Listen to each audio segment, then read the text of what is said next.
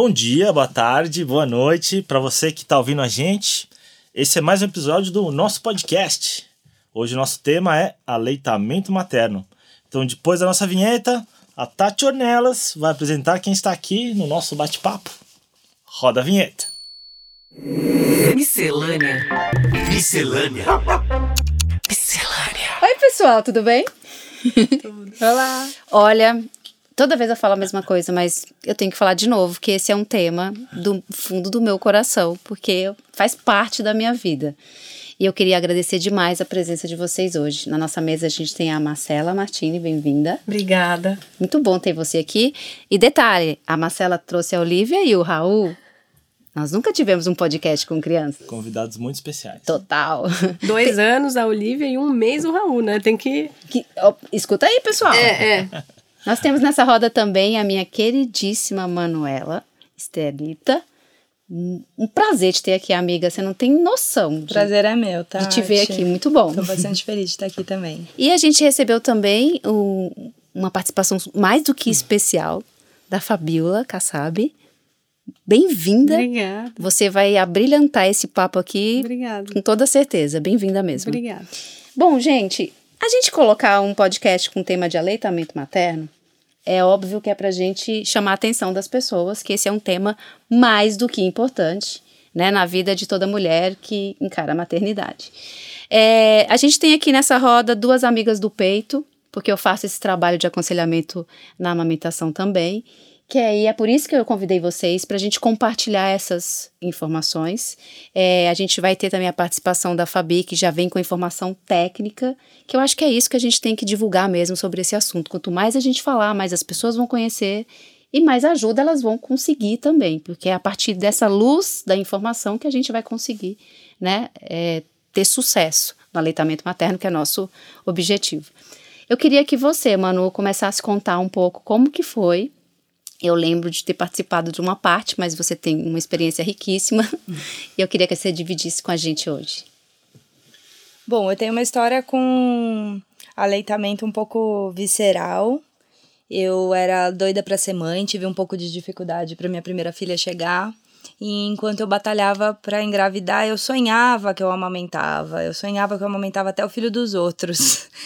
então, é, quando perguntavam para mim, nossa, mas qual era seu desejo em relação ao parto? Eu nunca tive, nunca fantasiei muito a história de, de que por via a Liz chegaria, mas sim, o meu desejo era muito forte que a amamentação vingasse, que ela realmente desse certo, que eu tivesse condição de amamentar ela pelo tempo que a gente é, quisesse, né? Nós duas.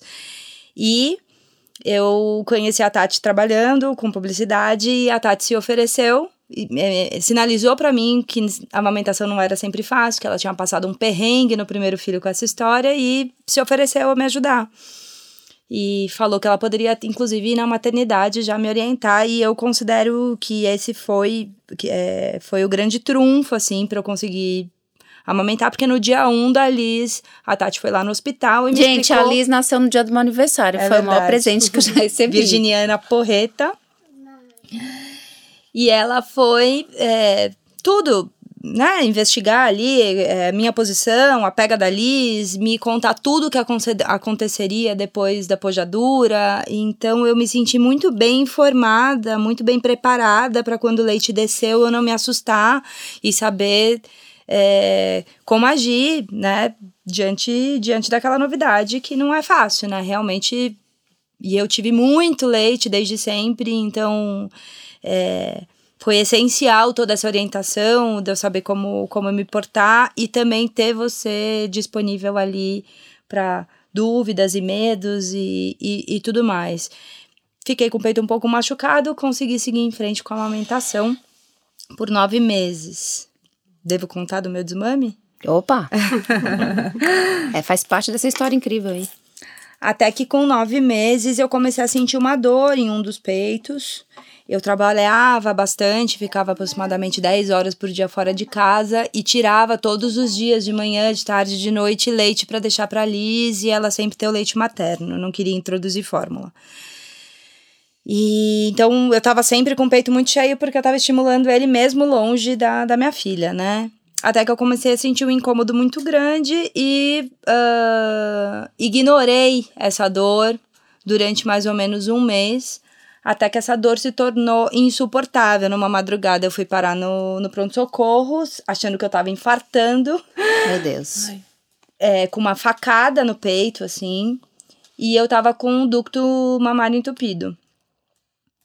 É, eu cons consegui, assim, por sorte. Na verdade, eu acho que não é sorte, acho que são As esses- coisas acontecem, É, né, o destino, Manu? né? Coloca pessoas muito especiais, anjinhos da guarda na sua frente. E eu consegui ser atendida lá no, no hospital por uma consultora de amamentação que conseguiu diagnosticar esse ducto, me ajudou a desentupir. Eu senti um alívio imediato, fiquei feliz, voltei para casa. Uma semana depois, a dor reincidiu eu ela, ela desentupiu de novo, mas eu acho que já estava tão inflamado que não era mais só enfiar uma agulhinha no peito. O negócio era mais profundo, o ducto é uma coisa muito invisível, você não consegue visualizar ele num ultrassom e tudo mais. Então é quase uma coisa empírica você enfiar a agulha no peito e achar que foi fundo suficiente, ou massagem e tudo mais. A quarta vez que entupiu, eu desisti, joguei a toalha, liguei pro meu médico e falei: me dá um remédio para cortar o leite. Pelo amor de Deus, eu não dou mais conta dessa dor. Da noite pro dia parei de amamentar a Liz e foi muito, muito dolorido para mim. Porque ela não dava nenhum sinal de desinteresse pelo peito e eu nenhum também de querer parar de amamentar. E foi assim da noite pro dia. Eu tive a minha mamada de despedida, assim, digamos, chorando. Mas segui. E daí começou a fase 2, consegui cortar meu leite. Eu tinha muito leite, remédio nenhum fazia parar. Fiquei enfaixada com dois tops e nananã. E não parava de jeito nenhum. Acabei tendo que dobra, é, tomar a dose dobrada do remédio. Fiquei uma semana de cama. E questionando muito por que, que eu tava passando por aquilo, né? Eu preciso te interromper que essa fase eu acompanhei muito de perto e eu sofri muito, Junto. muito. Foi horrível. Eu não conseguia nem pegar a Liz no colo, não conseguia levantar o braço, ela sentindo falta do peito e eu não conseguia mal, mal conseguia acolhê-la, enfim. E eu fiquei questionando por que, que eu tava passando por aquilo, né, naquele momento. Normalmente as pessoas têm, podem ter um processo mais humano ali no desmame, né?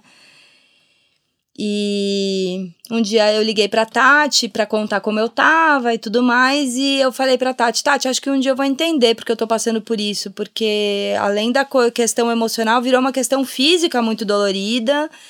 E não sei, eu acho que quando essas coisas acontecem sempre tem um porquê, um dia eu vou entender. Ela falou, concordo contigo, e um, e um dia compartilha isso comigo, quando você tiver essa resposta por conta da, da, da- do desmame, eu finalmente menstruei, 15 dias depois da, de eu parar de amamentar.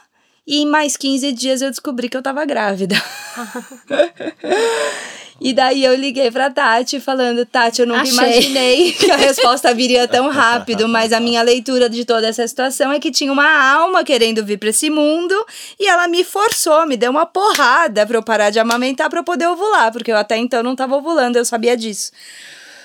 E então eu tinha assim pouquíssimas semanas de, de, de, de gestação e eu, diferente da Liz, não tive nenhum medo de perder. Eu sabia que aquela alminha estava vindo com uma força muito grande e me ensinar aí coisas na vida. Então hoje eu sou mãe da Liz de dois anos e da Nina de seis meses, que também tá 100% no leite materno. E, e essa é a minha história, assim, falando por cima, essa é a minha história de amamentação. E eu acho que a amamentação é transformadora, eu diria que ela é a coisa mais linda e desafiadora que eu já fiz. Acho que é uma luta diária de você seguir e se doar, mas até hoje valeu muito a pena esse desafio. Incrível isso. É, Marcela, conta um pouquinho pra gente, porque a Fabi tem muito assunto aqui pra Tem, falar. é. A minha história com a amamentação começou no- na primeira gestação com a Olivia. No hospital deu tudo certo, eu comecei a amamentar. Também, a minha história era sempre essa. Eu mamei no peito da minha mãe até os seis anos de idade. Uau. Eu falava pra ela que eu não sei quem era o mais hippie, assim, de espírito, se era ela, se era o ginecologista dela, enfim, o pediatra. E aí, enfim, eu fui até os seis anos e imagina a minha expectativa, né? Era amamentar o Lívia pra sempre, né? E aí, enfim, saí do hospital amamentando certinho e tal. Só que ninguém me contou que existia pojadura. Eu não sabia nem que tinha nome, o que, que ia acontecer, nem nada. Conclusão. Eu fui pra casa ainda com colostro e tal. E uma determinada noite eu senti um incômodo. E eu não sabia o que, que era aquele incômodo. Aí eu falei, bom, pedi pro meu marido, falei, faz uma, uma bolsa de água quente. Porque canja de galinha e bolsa de água quente resolvem tudo, né? E aí, enfim, coloquei a bendita da bolsa de água quente no meu colo, assim. Quando o leite desceu, desceu para amamentar a vizinhança inteira que tivesse bebê. E aí começou a empedrar, começou a doer, e eu comecei a amamentar a Olivia, chorando de dor, dor, dor, dor, dor. Mas eu falava, se eu não amamentar, com que, que eu vou alimentar minha filha? E aí, enfim, aí eu, um dos amigos do meu marido já tinha sido, a esposa tinha sido ajudada pela Tati. E liguei pra Tati, falei, Tati, eu tô precisando da sua ajuda, pelo amor de Deus. E ela falou: Olha, eu tô meio ocupada hoje e tal, mas o que que você fez? Quando eu contei pra ela o que eu fiz, ela falou assim: Olha, se eu conseguir um espaço na minha agenda, seja qual for, eu vou te ajudar, porque o que você fez foi um- uma coisa muito horrenda, assim, que você podia fazer. Eu, eu vou ter que parar esse momento. Aí eu recebo esse telefonema e ela fala: é, nasceu faz tanto tempo, tá na pojadura, tá quente, tá quente, tá doendo, tá duro, tá. O que você fez? Fiz uma compressa de água quente. Eu tô indo pra aí. Não, apenas pare. É. Aí, enfim, quando a Tati chegou, ela começou a fazer, as- ela me deu as opções de massagem e tal, meu peito tava também todo deformado, eu tava usando o maior sutiã possível da vida, assim. E aí ela fez toda a massagem, me explicou a pega tal, até que a Olivia, por ser menina, tava sugando bem. O problema mesmo era fazer toda essa massagem, as compressas, né? A gente Com tinha que chá. parar e, e, né, parar essa fabricação, porque ela, ela não conseguia fazer a pega, mas Era- ela tava numa pré-mastite. Pré-mastite. Ela tava já com engurgitamento, com o seio inteiro vermelho e começando a ficar quente. E o, e o médico já tinha dado o antibiótico, e eu não queria tomar, porque, né, enfim, por mais que a gente saiba que não prejudica nada, você não quer ficar se entupindo, né? E aí, enfim, é, a Olivia depois mamou direitinho, tudo certo. Eu comecei a não ter, aí, graças a, né, a, a Tati. Oi, fala Tati, obrigada. Aí, ela, aí eu continuei amamentando, deu tudo certo, só que com quatro meses eu comecei a ter menos leite. E a Olivia não ganhou peso. E aí eu tive que introduzir a fórmula. Mas ainda assim mantive fórmula com peito, com tudo, para ela ganhar peso bonitinha. É, dava aquela mamadeira com o bico pior possível para ela não largar meu peito. E aí, com um ano de idade, ela virou a cara pro meu peito. e aí eu liguei pro meu marido chorando, porque eu não queria parar de amamentar, mas eu entendi que a expectativa era minha, né? E era o momento dela e ela parou. Mas eu vou confessar que eu fiquei ainda uma semana tentando forçar essa menina a mamar. Chegava do trabalho, ainda colocava ela no peito, vem aqui, vem mamar, não sei o quê. Mas não, não foi. Falei, beleza, o desmame foi materno também, sofri. Mas, beleza. É, nisso, agora, parte 2, depois o Raul, quando, quando nasceu, eu falei, falei, nossa, né, Olivia, já sofri, já precisei da Tati. A Tati passou as técnicas, eu já sei tudo. Só que eu não tava acertando pega, né? Eu não tava. Tava tudo muito machucado já. E aí teve o episódio de eu chegar do hospital, começar a amamentar e já sangrar o bico tudo mais. Tive que chamar a Tati de novo. Lá vai eu de novo. Lá vai a Tati de novo, ela, você está no segundo filho. e aí é essa questão, né? A, a amamentação é um desafio, é uma aventura e cada filho é uma. É um uma terreno. E é uma via de mão dupla, né? A gente não amamenta sozinha, tem a, a E- nossa bagagem e a do bebê. É. E ele, eu amamentei não chorando igual da Olivia, eu amamentei urrando, urrando de dor. Mas eu falava, eu, eu- na minha cabeça não existia não amamentar, de maneira alguma. Então eu fui insistindo, depois a gente acertou. E agora ele já tá aí mamando no peito, feito um doido, engordou bastante já. E tá, tá tudo bem, graças a Deus. E a Tati. É, não, na verdade, esse mérito não é, não é só meu, minha amiga, é cada um, é individual mesmo. Então, quando eu faço essas visitas, eu falo, a gente dá umas informações que é importante e, e é seu esforço, sabe? A, a, a Fabi deve escutar muito, né? É, você tá cansado até de ouvir tantos depoimentos. É, na realidade eles giram sempre mais ou menos. Se você for entrar lá na matriz, você pode dar, dar até para fazer um, uma estatística que é mais ou menos isso mesmo, né? Na realidade, a amamentação ela pode ser vista de uma maneira geral, as pessoas podem imaginar que ela é natural, né? Mas ela, ela na realidade, ela não é natural, ela é socialmente, socialmente estabelecida, né? Não, não... Primeiro que para ser natural, a gente teria que viver em maneiras naturais, né? Que é uma coisa que a gente sempre fala muito.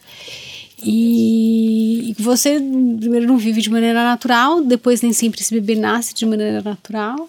Então, você tem que sempre imaginar que esses medicamentos utilizados, eles vão impactar no bebê e na mulher, obviamente, né?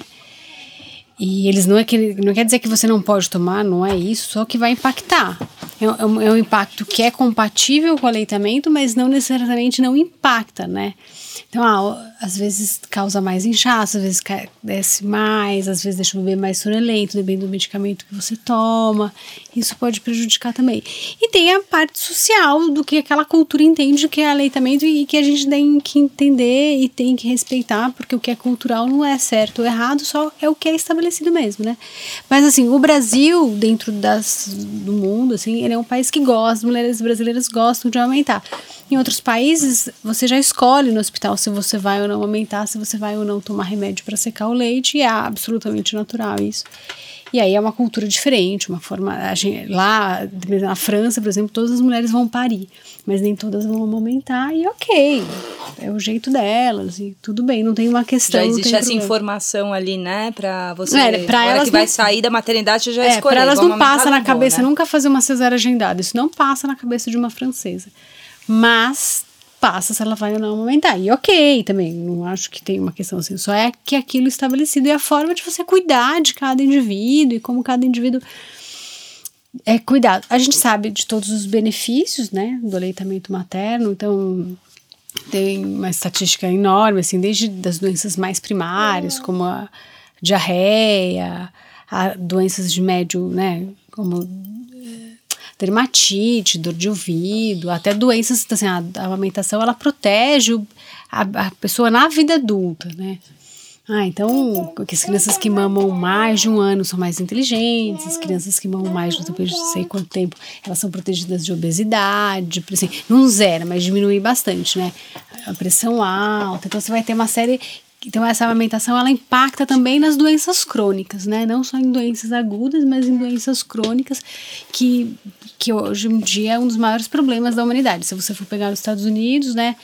Muitas pessoas correlacionam uma série de coisas com eles, a falta de legislação de proteção, né, tanto de licença maternidade quanto da proteção de alguns produtos, né, de um marketing abusivo. Aí você vai, né, a falta de, de uma série de coisas faz com que, por exemplo, eles tenham uma obesidade super alta e uma das coisas que eles vêm investindo é no aleitamento, pra, porque o aleitamento ele tem um impacto muito grande na obesidade, né. Então, assim, tem uma série de coisas que você vai que você pode fazer com o aleitamento é uma prática positiva, né? Quem fala muito disso é o César Victor, que é um epidemiologista daí de Pelotas. Ele fala isso, né? Então a amamentação é- ele é uma ação positiva em saúde. Né? Por que, que é positiva? Porque ninguém fica doente, né? Então, por exemplo, a apojadura é super comum, acontece e ela não é prejudicial, você não precisa tomar medicamento, normalmente ela é, então assim, para quem tá ouvindo, a apojadura ela é bilateral, né, é diferente da mastite que é unilateral, e é, é muito comum nos primeiros 10 dias e pode dar febre, não tem problema nenhum, é só esvaziar a mama, né, não tem uma, pode fazer compressa fria, é que antigamente se fazia compressa gelada, então, compressa quente, Quente. então é por isso que muitas É. vezes as pessoas ainda fazem, né, dependendo do grau de como tá empedrado, a gente até faz compressa quente Quando você mesmo. fala que não é instintivo, acho que tem um pouco disso, né? Quando a gente começa a sentir o, a apojadura, acho que se a gente ouvisse o nosso instinto, dá mais vontade de colocar algo quente do que algo que frio. frio, claro. É. Então, se você realmente precisa de informação, porque É no muito caso dela, ela comum- fez totalmente errado. É, se ela né? faz uma compressa quente, ela pode pôr o bebê pra mamar na sequência e uma compressa fria, fria depois. Pra parar. É. É, é muito comum as pessoas irem nessa situação da apojadura para chuveiro. Então, assim, é, muito comum. Porque era feito antigamente. É, não é que a pessoa fez alguma coisa errada, não é. E assim, tem que pensar também assim, que ah, se alguém tá ouvindo, fala, ah, eu fiz compressa fria, acabei com o meu leite. Não, gente, não, acaba. É. Na realidade, ele dá uma acalmada, ele não diminui tanto assim quanto as pessoas imaginam. Ah, imagino, exato. É, e também a compressa quente também, ah, se eu tô com falta de leite, eu vou lá, faço Também uma não compressa quente. Também não é né? assim. É. Também fica sossegado que as compressas elas funcionam com um balizador, mas não, não é que vai acabar ou aumentar a produção do leite, não é nada disso, né? O leite ele é produzido de uma outra forma, com dois, com alguns hormônios, tem uma, um composto ali que é um hormônio de que chama fio que aumenta e diminui a, a produção. Então assim, não tem fez compressa quente ou fria, fica sossegada que não acabou o mundo não, né? Porque às vezes as pessoas podem estar ouvindo e não sei em que situação que ela tá ouvindo esse podcast. É, é, é, é verdade. É, é, é muito interessante isso que você trouxe sobre a questão cultural, que eu, por exemplo, vivi uma experiência e foi muito dura para mim, porque quando a gente tem envolvimento emocional, os atendimentos são mais intensos, óbvio, isso é, serve para qualquer né, atendimento.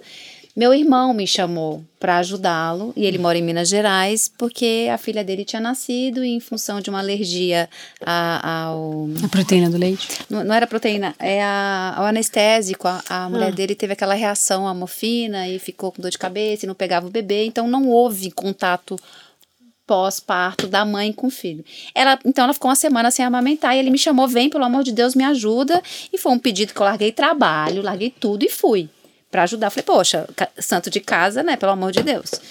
E eu passei um fim de semana intenso, mergulhado na amamentação com a minha cunhada, desesperada para fazer a criança pegar, fazer a pega. Eles deram uma chuquinha, então a criança não associava a, textura do, do seio para sugar. Você colocava um dedo, sugava, colocava qualquer coisa, sugava, mas a textura do bico não, porque é mole, né? Completamente diferente. Mas a gente, com muito esforço, durante o fim de semana, virando as noites com ela, a gente conseguiu estabelecer pelo menos né, algumas mamadas. Mas aconteceu uma coisa muito interessante que eu acho importante falar disso agora. Eu perguntei para ela se ela queria amamentar, porque ela estava sendo muito pressionada pelo meu irmão, pela, pela, pela família, a obrigação ali, né? de que tinha que amamentar. E, e uma coisa que foi muito clara para mim é que não era a escolha dela. Então eu tava ali intensificar, sabe aquele momento de fazer ela pegar no tranco e vamos. E a gente deixa de escutar a, pe- a personagem principal ali, que era ela, não era o bebê, gente. E eu sempre falo isso nas visitas, cara. Quem, a gente tem que focar que é na mãe. A mãe tá bem, o bebê vai ficar bem.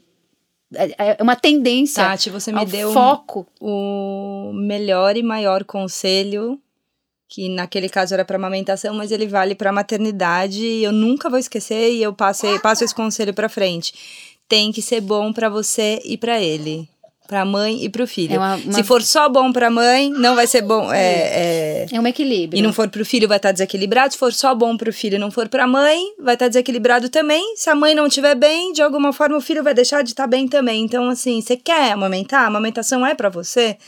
Eu né? levo isso como, como um marco da maternidade pra mim, porque essa frase foi do Kaká, tem que ser bom pros dois. Então, assim, é um bom senso que a gente tem, um respeito consigo, com a gente mesmo. E naquele momento eu percebi, eu fui sensível o suficiente pra perceber que, que não era isso que ela queria.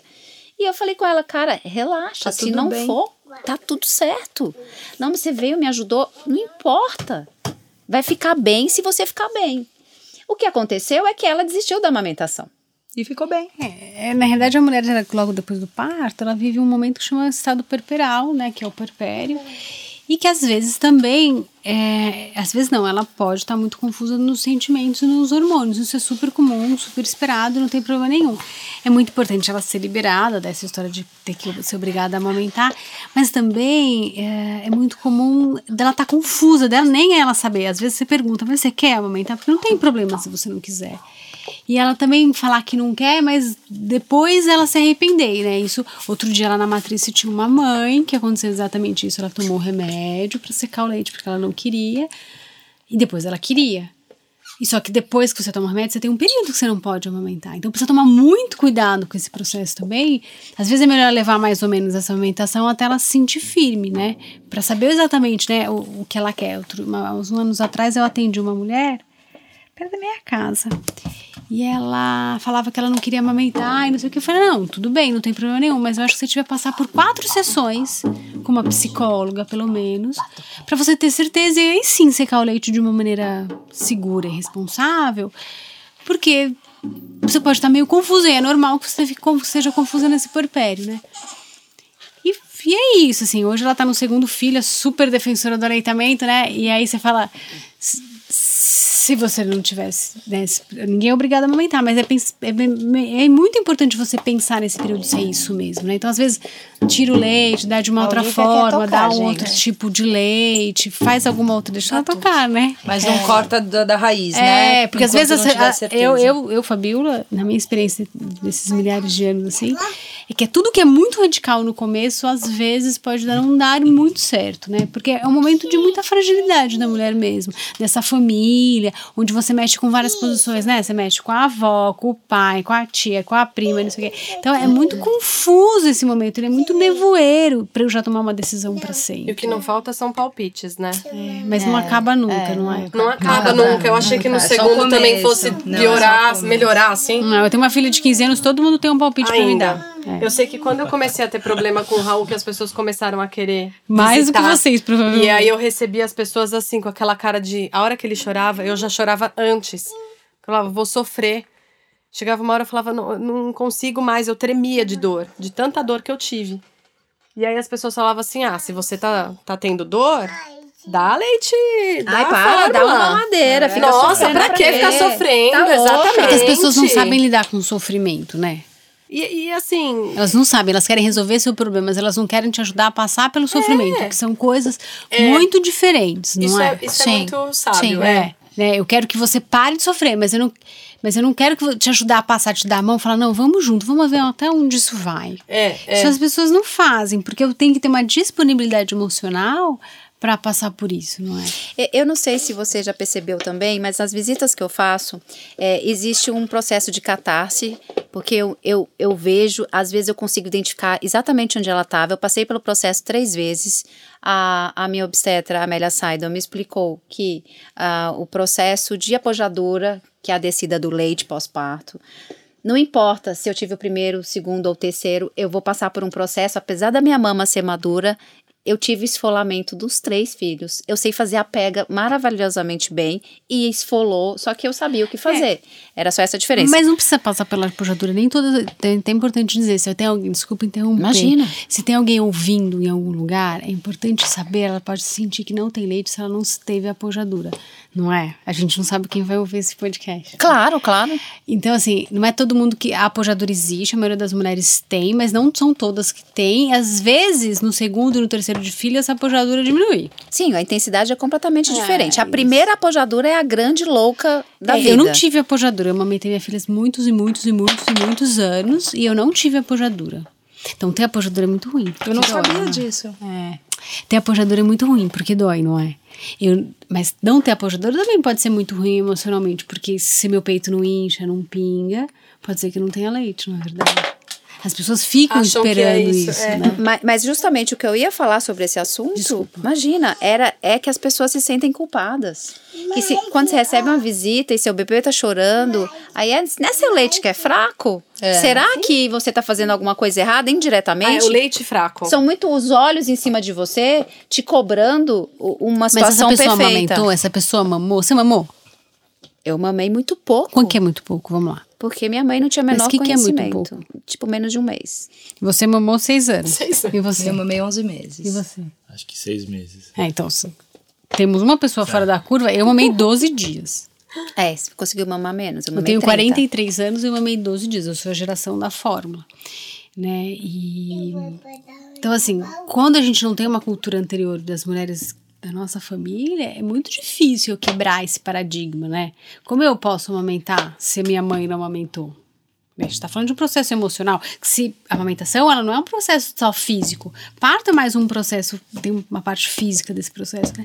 Mas a amamentação, ela não tem um processo emocional enorme. Tanto que a mulher que adota, ela pode amamentar. Então, se é uma mulher que não passou pelo processo fisiológico da gestação e do parto, ela pode amamentar porque ela pode chegar a produzir esse leite. Então, eu tenho um aspecto emocional desse, dessa amamentação. E esse aspecto emocional é o que vai dizer como esse caminho vai andar dentro desse aleitamento, né? Outro dia eu atendi um parto que o pai era psiquiatra e ele falou uma coisa que eu achei muito engraçada. Ele falou, ah, ele deu lá um nominativo pro filho dele. Aí depois eu fiquei, ele falou, ah, e depois eu fiquei pensando por que, que eu falei isso. E é verdade, né? Ca- Cada um olha um bebê e tem uma. Fala alguma coisa sobre o bebê, não é? Ninguém olha pro É claro, bebê e fica claro. parado olhando. É, não, eu nunca vi ninguém. Eu sempre fico observando pra ver se alguém vai falar alguma coisa, pra ver.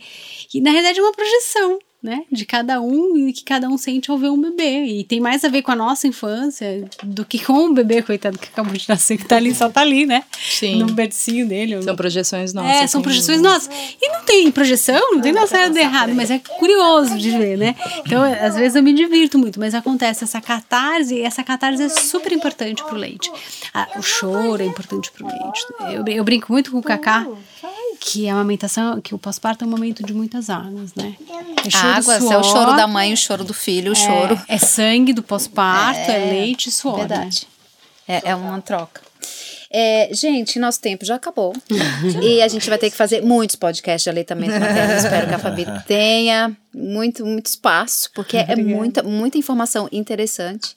Eu queria que vocês finalizassem. A Má começa falando uma palavra ou uma frase para quem está ouvindo, para a gente incentivar as pessoas, porque foi a melhor coisa que aconteceu no- comigo, na minha experiência individual, foi amamentar meus filhos. Passo a palavra para você. A- Acho que é uma- um incentivo pequeno, assim, é falar assim, calma. Se você quer amamentar, calma. Vai dar certo. Vai chegar naquele momento que você acha que no começo não chega, mas você vai simplesmente colocar o peito pra fora, a criança vai mamar e você vai conversar com as pessoas. Porque enquanto eu tava no problema, eu falava, como as pessoas fazem isso? Então, assim, e eu- esse momento chega. Que a criança vai pedir seu peito, você vai fazer isso de forma natural. Então, calma, Calma. vai dar certo. Muito Insiste, vai dar certo. Manu. Eu não sei se eu falei isso no início, mas eu não consigo resumir de outra forma. É a coisa mais linda e desafiadora que eu já fiz. Então, de ter essa essa realização, essa sei lá, uma emoção diária assim, de- de- desse vínculo, mas ao mesmo tempo é um desafio diário também. Então, e nenhum desafio é fácil, né? O desafio ele é uma, uma, uma coisa complexa, é uma coisa que, que muitas vezes envolve persistência, dor é, e a- abdicação, né? Acho que a gente tem que abdicar, tem que abrir mão de coisas do nosso tempo, da nossa liberdade e tudo mais, mas que na minha opinião vale muito a pena. Então, quem quer amamentar, quem sente esse chamado, insista porque o desafio é muito, vale muito a pena, é muito engrandecedor. Fabi, eu quero que você divulgue, por favor. É importantíssimo que as pessoas busquem essas informações. É, encerra também com a assim? gente, mas eu queria que você divulgasse onde te acha. Ah, você pode me achar. Meu nome é Fabiola Kassab, né? Mas você pode me achar na Matriz, principalmente, que é um grupo que eu acho que é por isso que eu tô aqui. Sempre que eu faço isso é pela Matriz. Que é um grupo de amamentação que a gente faz reunião presencial desde 2005. E a gente tem um Facebook, a gente já teve uma lista no Yahoo. E a gente também faz podcast de vez em quando, a gente é meio metido assim. e é- é, e é- são reuniões gratuitas, é só aparecer. A gente faz ali, na- atualmente em 2019, a gente faz na Casa do Brincar, porque a Lu é uma grande parceira nossa e a gente gosta muito desse trabalho. Então apareçam, por falta de informação não vai ser, sempre tem duas moderadoras lá.